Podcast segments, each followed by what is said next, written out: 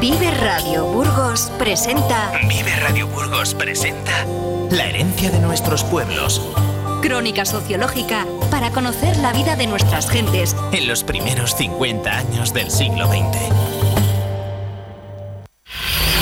La herencia de nuestros pueblos. Un programa presentado por Carlos Cuesta con la colaboración de Emilio Torres.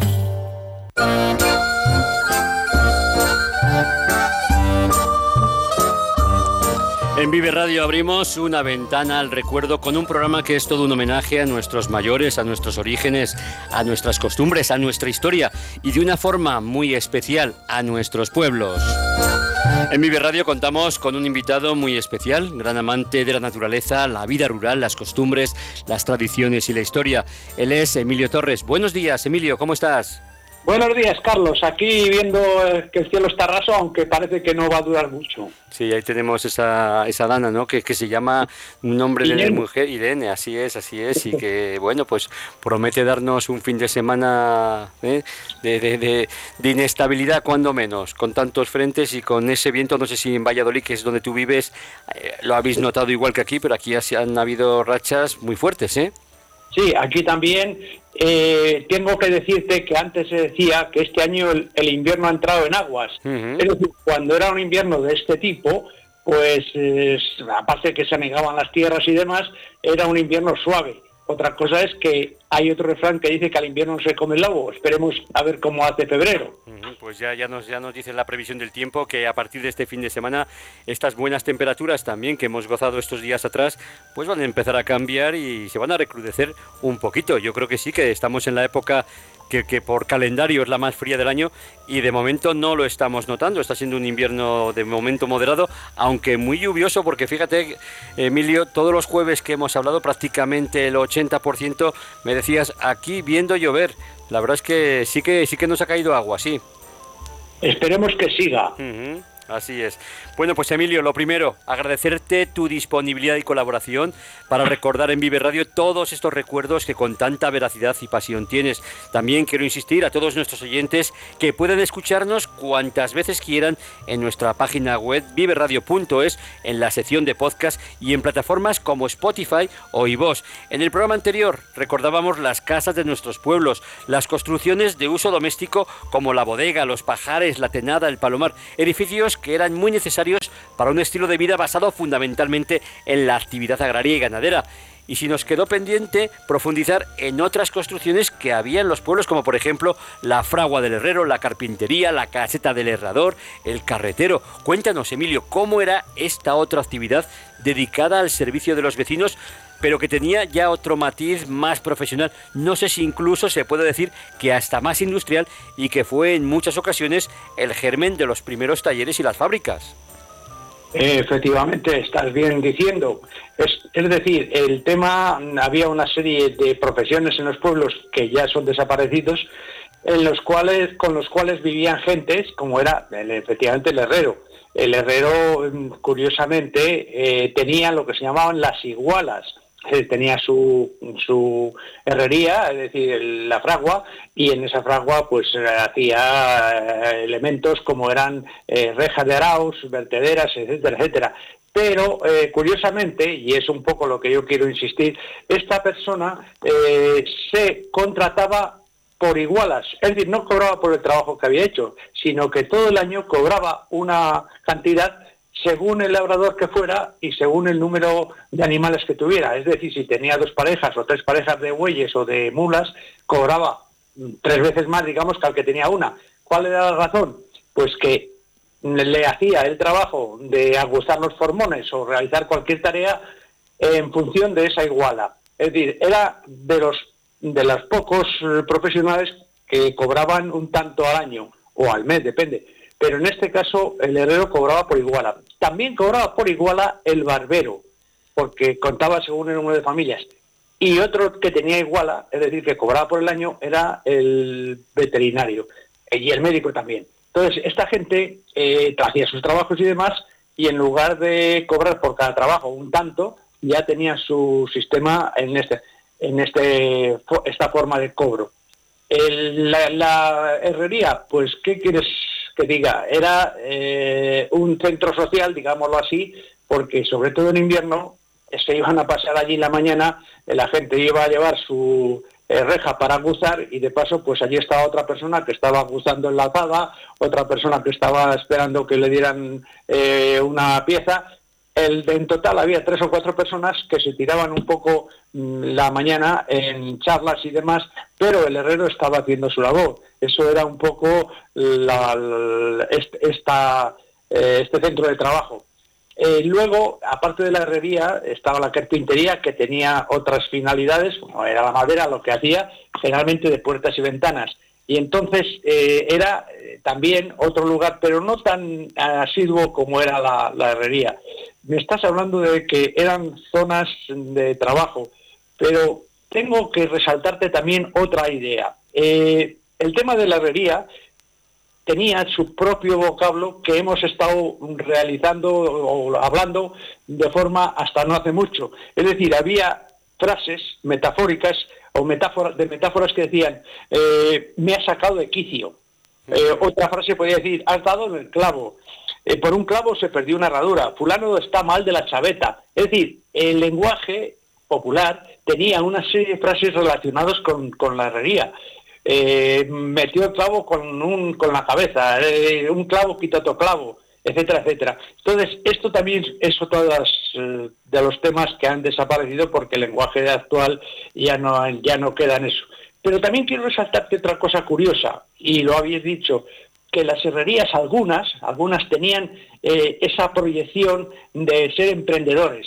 Y te digo uno que es un pueblo eh, conocido, Melgar de Fernamental, el herrero puso en marcha una fábrica de eh, máquinas mm, gagavilladoras, máquinas segadoras, la Holpa famosa, esta que estuvo por media autonomía de Castilla y León, sobre todo en la zona de Burgos. Era una fábrica que mm, a través de ver este señor eh, cómo era la máquina gavilladora que hizo el McCormick allá a últimos del siglo XIX, pues se le ocurrió inventar su propia máquina y lo que tú estabas diciendo, eran señores emprendedores mm, con, cierta inteligencia te diría más, nosotros tenemos en el Museo de Agricultura de Castilla y León una máquina gavilladora que tiene la rueda de madera y que la hizo un herrero de piña de esgueva. Es decir, este hombre, este profesional, tenía en general eh, ciertas eh, actitudes que le hacían prosperar. No sé si con esto te contesto a lo que me estás por supuesto, comentando. Por supuesto que sí. Emilio, recoges además un capítulo muy interesante dedicado a los accesorios y los herrajes en el que hablas, por ejemplo, de jambas, de clavos, de chavetas, de quicios, de picaportes, de llamadores, de cerrojos, de candados. Cuéntanos, ¿cómo se hacían? ¿Se pedían, ¿Se pedían por encargo al herrero o al carpintero o cada uno se fabricaba los suyos? Porque algunos incluso se pueden ver hoy en día con ciertas ilustraciones y con dibujos que se cotizan muchísimo en el mercado. No hay más que ir al rastro de Madrid para poder verlo o en ciertas tiendas de antigüedades. efectivamente, este profesional estaba, digamos, conchavado en este caso con el carpintero. Si eh, un vecino hacía una vivienda, eh, lógicamente el carpintero realizaba las puertas y por contra tenía al herrero que tenía que realizar todos los accesorios de, unir la puerta a lo que es la pared. Es decir, eh, el herrero realizaba toda esta serie de elementos que te has dicho, bisagras, escuadras, virillas, etcétera, etcétera. Y eh, además, el, digamos, carpintero, que era un profesional mm, eh, que en toda regla, hacía una serie de elementos para cubrir los vanos, o sea, unas puertas y ventanas que se decían para toda la vida. Es decir, les llamaban la puerta castellana que era de cuarterones eh, no es la misma puerta que hoy tenemos en cualquier edificio y demás, eran puertas de, cuarterones porque eran eh, piezas que iban conchavadas de tal forma que, como decían entonces, eran eternas. Eran puertas ensambladas con una eh, forma muy significativa y que también, como bien dices, son hoy muy apreciadas en, ciertos anticuarios. Es más, y te quiero resaltar que este tipo de puertas, de puertas, la madera era, era especial. Generalmente eran puertas de madera de nogal o de, o de roble o, de castaño. Es decir, que no eran puertas de chopo o puertas de, pino. La mayoría de ellas las hacían con madera noble, como es el nogal.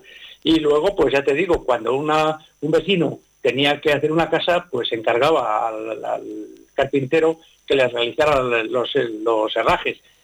Y yo te quiero resaltar que eso que tú dices, había unos herrajes que eran generalmente en ventanas y balcones que tenían una, yo diría que, no artesanía, un arte que hoy, como bien dices, se cotiza, pero muy caro en los anticuarios, y son lo que llamaban las rejas. Y esas rejas, que todavía se pueden ver en muchos pueblos, otros las han quitado para venderlas, eran el significado de que esa casa tenía posibles. Decir que tenía posibles es decir que tenía dinero. Cuando decía la gente, es que fulano tal tiene posibles, era decir que ese señor económicamente estaba bien.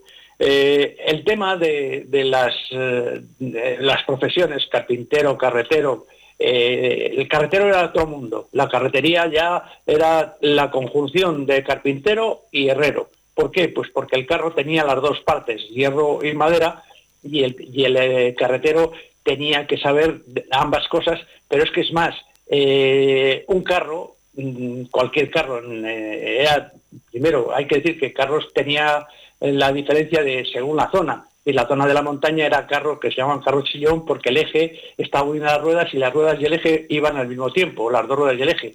En cambio, los carros de la zona nuestra eran carros normales que una rueda no iba al compás de la otra.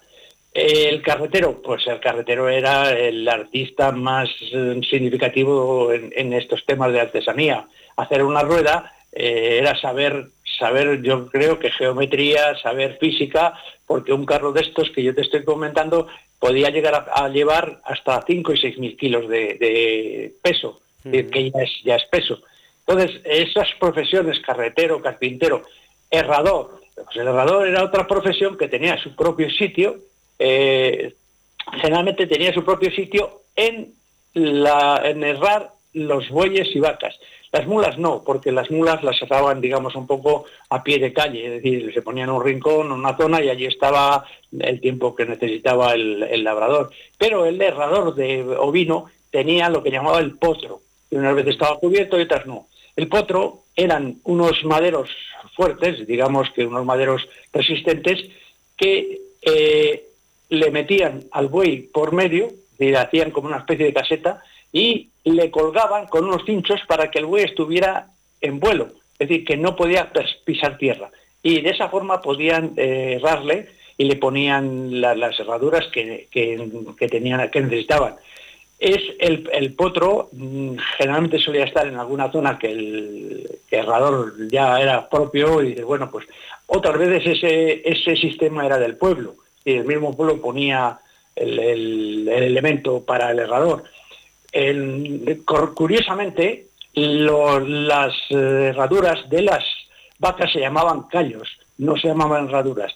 Y te digo esto porque me está diciendo, y esas zonas, esas zonas tenían su propio sistema, eh, digamos, de atracción social, porque cuando iban a errar un, par de bueyes, pues allí había cuatro o cinco vecinos observando el, manejo de, la...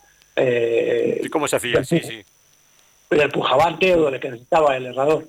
Eh, esto ya, como tú sabes, pues ha desaparecido junto con otros 30 o 40 oficios que había en cada pueblo. Es decir, en cada pueblo había herrero, herrador, carpintero, tejedor, eh, parturienta, una serie de oficios que ya no, no, dan de sí porque no hay gente, claro.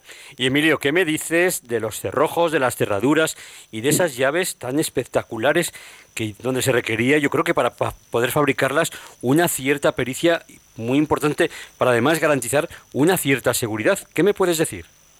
Es, eh, si te das cuenta, ya inclusive, como bien dices, se venden en las antigüedades, había herraduras que llegaban a, pasar, a pesar hasta medio kilo.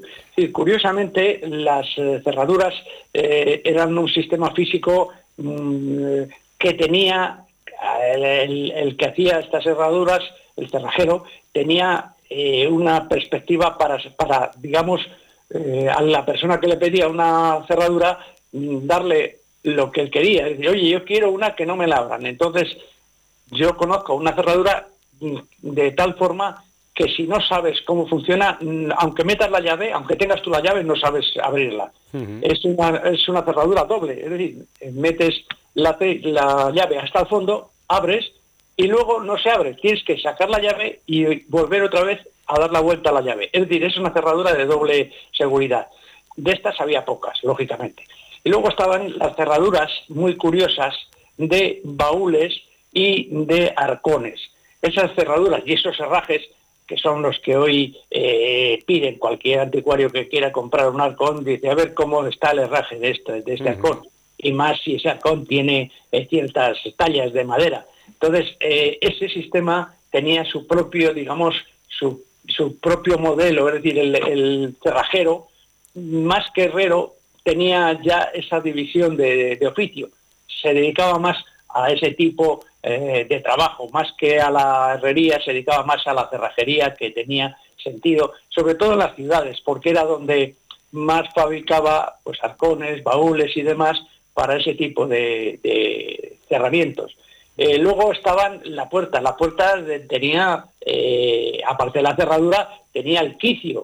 El quicio era una especie de clavo gordo que en la parte baja, en una piedra que tenía adaptada, era hacia lo que hacía girar.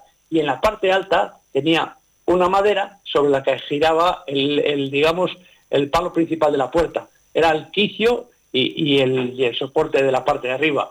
Era muy significativo porque estas, eh, este quicio ha sido durante muchos años eh, el eje, digámoslo así, del, lenguaje.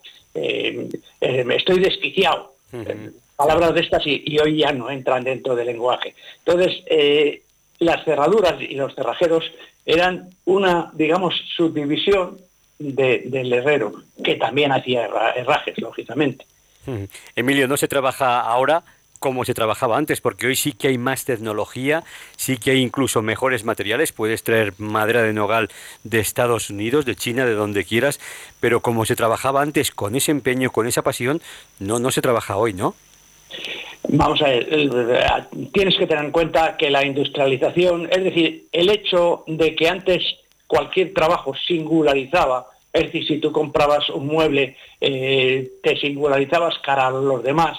Eh, hoy, eh, digamos que IKEA te vende un mueble que le, que le montas tú y cuando te marchas de esa casa a otra le tiras. Es decir, antes las familias tenían la opción de decir, oye, llevar a sus invitados y se quedaban sorprendidos pues porque tenía un mobiliario pues eh, si era de posibles pues un mobiliario eh, sorprendente por un comedor una cómoda un dormitorio eh, de maderas nobles de castaño de nogal de cerezo. Entonces tenía la opción de que ese mobiliario con un valor económico suficiente pasaba de padres a hijos y de hijos a nietos. Es decir se heredaba.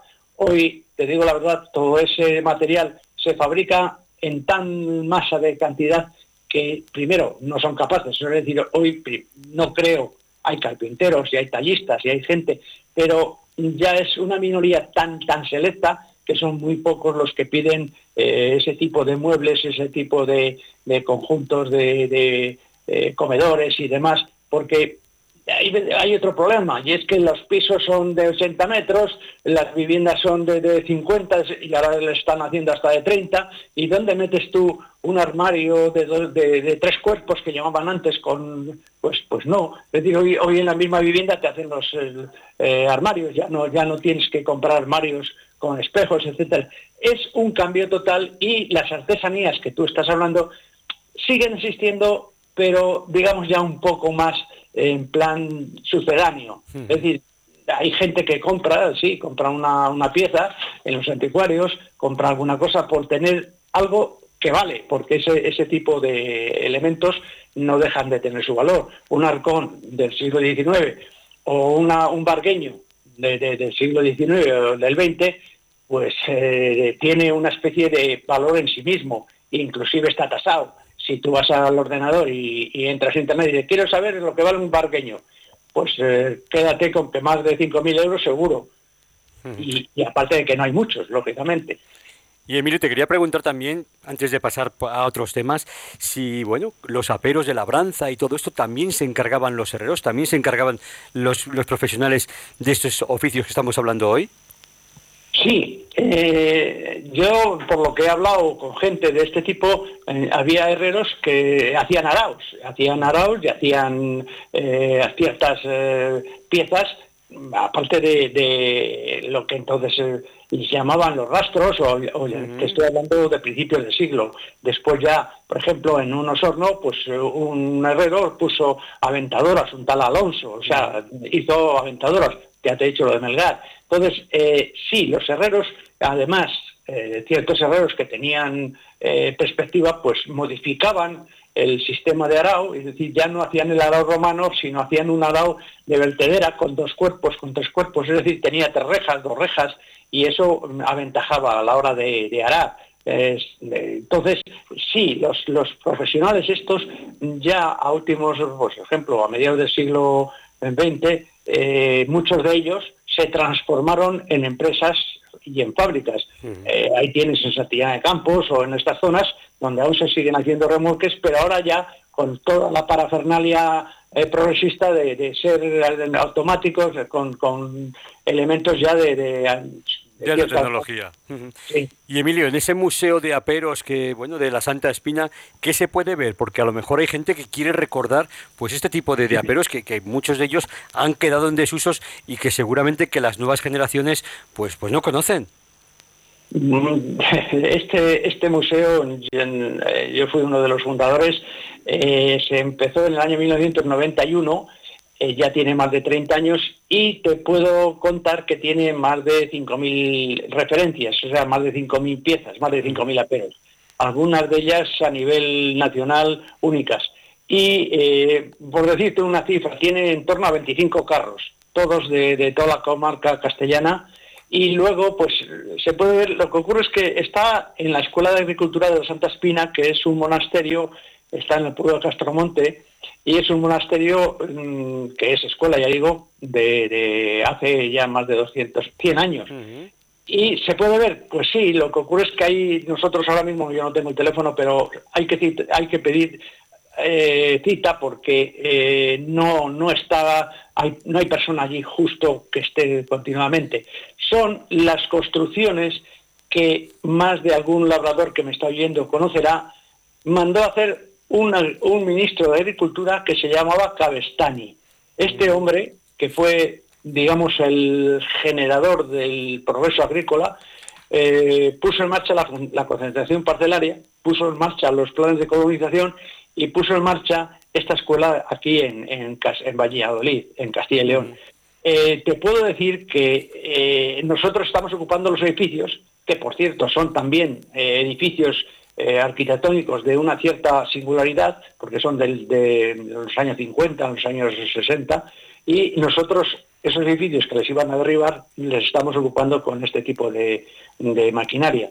Eh, aperos, mm, te podría decir que tendremos, y no, me, no exagero, en torno a 150 araos. ¿De qué? Pues desde el trisurco, bisurco, romano, es decir, de, de toda la gama que te puedes imaginar.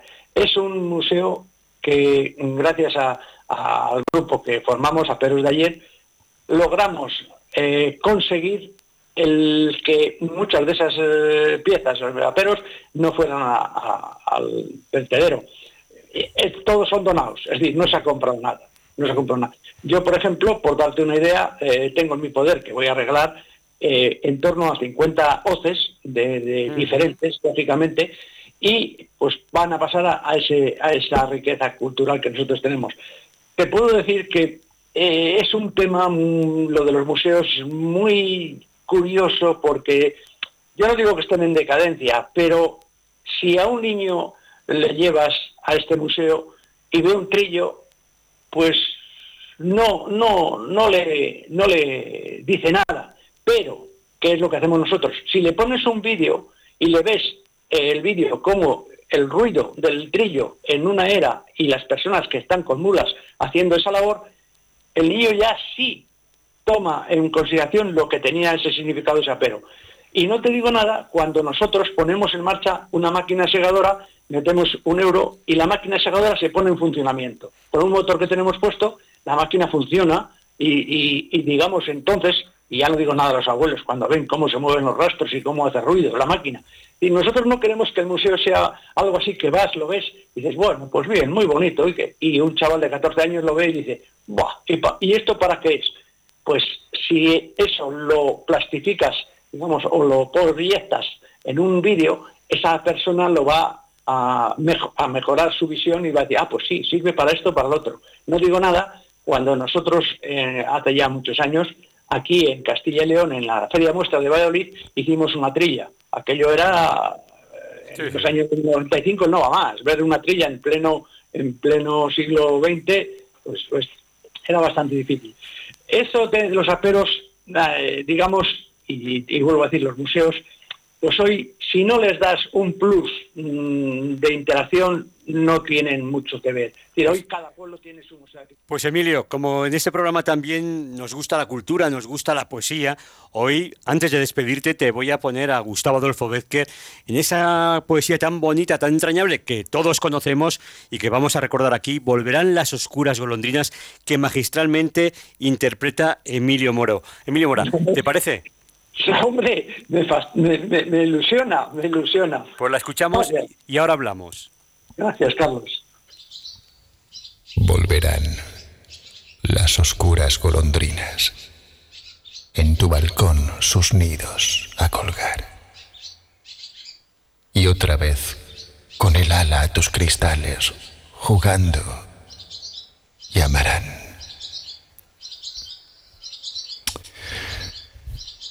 Pero aquellas que el vuelo refrenaban, tu hermosura y mi dicha a contemplar, aquellas que aprendieron nuestros nombres, esas no volverán. Volverán las tupidas madreselvas de tu jardín las tapias a escalar. Y otra vez a la tarde, aún más hermosas, sus flores se abrirán pero aquellas cuajadas de rocío, cuyas gotas mirábamos temblar y caer como lágrimas del día. Esas no volverán. Volverán del amor en tus oídos las palabras ardientes a sonar. Tu corazón de su profundo sueño tal vez despertará mudo y absorto y de rodillas, como se adora a Dios ante el altar, como yo te he querido. Desengáñate. Así no te querrán.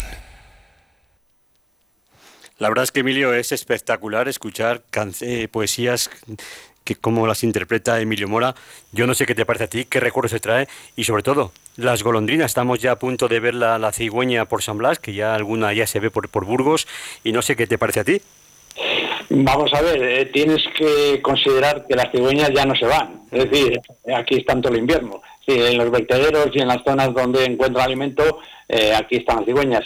Eh, San Blas, que está dentro de cuatro días, pues sí, eh, tenía ese significado en la época en que estamos diciendo del siglo pasado. El tema es que ya eh, hay muchos eh, aves y elementos que, e inclusive, hay animales que ya no hibernan. Es decir, el, tema del cambio es bastante profundo. lo estamos viendo en estos inviernos, pero las cosas han cambiado sustancialmente en todos los conceptos. Es decir, hoy el hombre va más a esa inmediatez que, le produce una sensación rápida, pero que no tiene continuidad. Es decir, ahora no queremos esperar, lo queremos todo ahora y ya. Hmm. ¿Qué ocurre? Que antes por la víspera se pronunciaba el santo, es decir, las vísperas tenían otro sentido mucho más satisfactorio que en la misma fiesta a veces.